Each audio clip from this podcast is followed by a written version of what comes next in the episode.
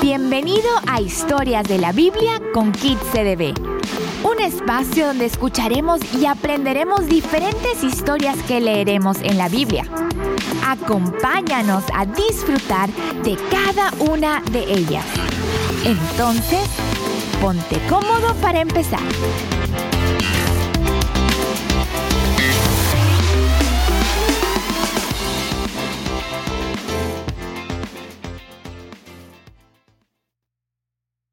Noemí y Ruth En los días en que los jueces gobernaban Israel, un hambre severo azotó la tierra. Por eso, un hombre de Belén de Judá dejó su casa y se fue a vivir a la tierra de Moab junto con su esposa y sus dos hijos. El hombre se llamaba Elimelech y el nombre de su esposa era Noemí. Sus dos hijos se llamaban Malón y Kelión. Así que cuando llegaron a Moab, se establecieron allí. Tiempo después, murió Elimelech, y Noemí quedó sola con sus dos hijos. Ellos se casaron con mujeres moabitas. Uno se casó con una mujer llamada Orfa y el otro con una mujer llamada Ruth. Pero unos diez años después murieron tanto Malón como Kelión. Entonces Noemí quedó sola, sin sus dos hijos y sin su esposo. Estando en Moab, Noemí se enteró de que el Señor había bendecido a su pueblo en Judá al volver a darle buenas cosechas. Entonces, Noemí y sus nueras se prepararon para salir de Moab y regresar a su tierra natal. Acompañada por sus dos nueras, partió del lugar donde vivía y tomó el camino que las llevaría de regreso a Judá. Sin embargo, ya en el camino, Noemí les dijo a sus dos nueras, Vuelva cada una a la casa de su madre y que el Señor le recompense por tanta bondad que mostraron a sus esposos y a mí. Que el Señor las bendiga con la seguridad de un nuevo matrimonio. Entonces les dio un beso de despedida y todas se echaron a llorar desconsoladas. No, no. Le dijeron, Queremos ir contigo a tu pueblo. Pero Noemí respondió, ¿Por qué habrían de continuar conmigo? ¿Acaso puedo tener más hijos que crezcan y sean sus esposos? No, hijas mías, regresen a la casa de sus padres, porque yo ya soy demasiado vieja para volverme a casar. Aunque fuera posible, y me casara esta misma noche y tuviera hijos varones, entonces, ¿qué? ¿Esperarían ustedes hasta que ellos crecieran y se negarían a casarse con algún otro? Por supuesto que no, hijitas mías. La situación es mucho más amarga para mí que para ustedes, porque el Señor mismo ha levantado su puño contra mí.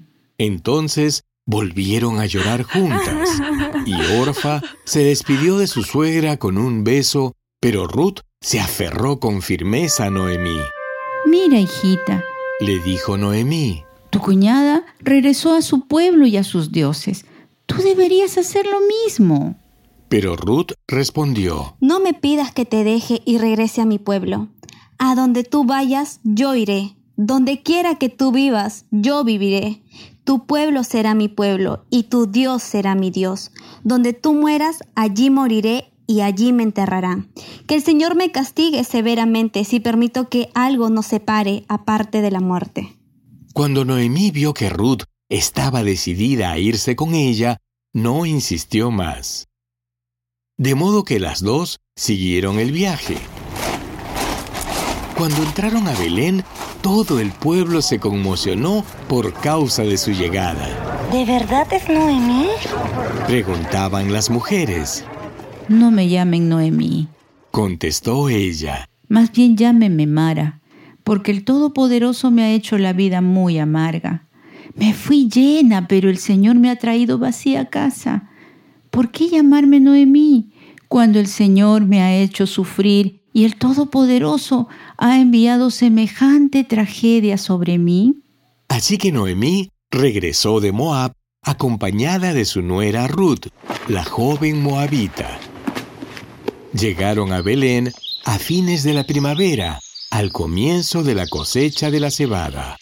Tiempo después, en el mismo pueblo se encontraba Boz, quien era un hombre rico y muy influyente.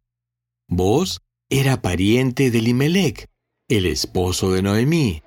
Fue a la puerta de la ciudad y allí se sentó.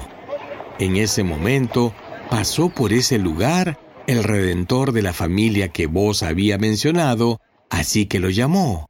Amigo, ven, siéntate aquí. Quiero conversar contigo. Así que se sentaron juntos. Enseguida, vos llamó a diez líderes del pueblo y les pidió que se sentaran allí como testigos. Entonces vos le dijo al redentor de la familia, Tú conoces a Noemí, la que volvió de Moab. Está por vender el terreno que pertenecía a Elimelech, nuestro pariente. Pensé que yo debía hablar contigo para que pudieras redimir la tierra si deseas hacerlo. Si quieres la tierra, entonces cómprala ahora en presencia de estos testigos. Pero si no quieres la tierra, házmelo saber ahora mismo, porque después de ti soy el pariente más cercano para redimirla. El hombre respondió. Muy bien, yo la redimo. Entonces le dijo vos. Por supuesto. Al comprar tú la tierra de Noemí, estás obligado a casarte con Ruth, la viuda moabita. De esta manera, ella podrá tener hijos que lleven el nombre de su esposo y así conservar la tierra para su familia. Respondió el pariente redentor. Entonces no puedo redimir la tierra porque esto pondría en peligro mi propia herencia. Redime tú la tierra, yo no lo puedo hacer. En esos días era costumbre en Israel que cualquiera que transfiriera un derecho de compra se quitara la sandalia y se le entregara a la otra parte. Esto hacía válida la transacción de una manera pública. Entonces el otro redentor de la familia se quitó la sandalia mientras le decía a vos, Compra tú la tierra. Entonces vos le dijo a los ancianos y a la gente que estaba alrededor, Ustedes son testigos de que hoy le compré a Noemí toda la propiedad de Elimelech, Kelión y Malón. Además, junto con la tierra adquirí a Ruth, la viuda moabita de Malón, para que sea mi esposa de este modo, ella podrá tener un hijo para que el nombre de la familia de su difunto esposo continúe y herede aquí, en su pueblo natal, la propiedad de su familia.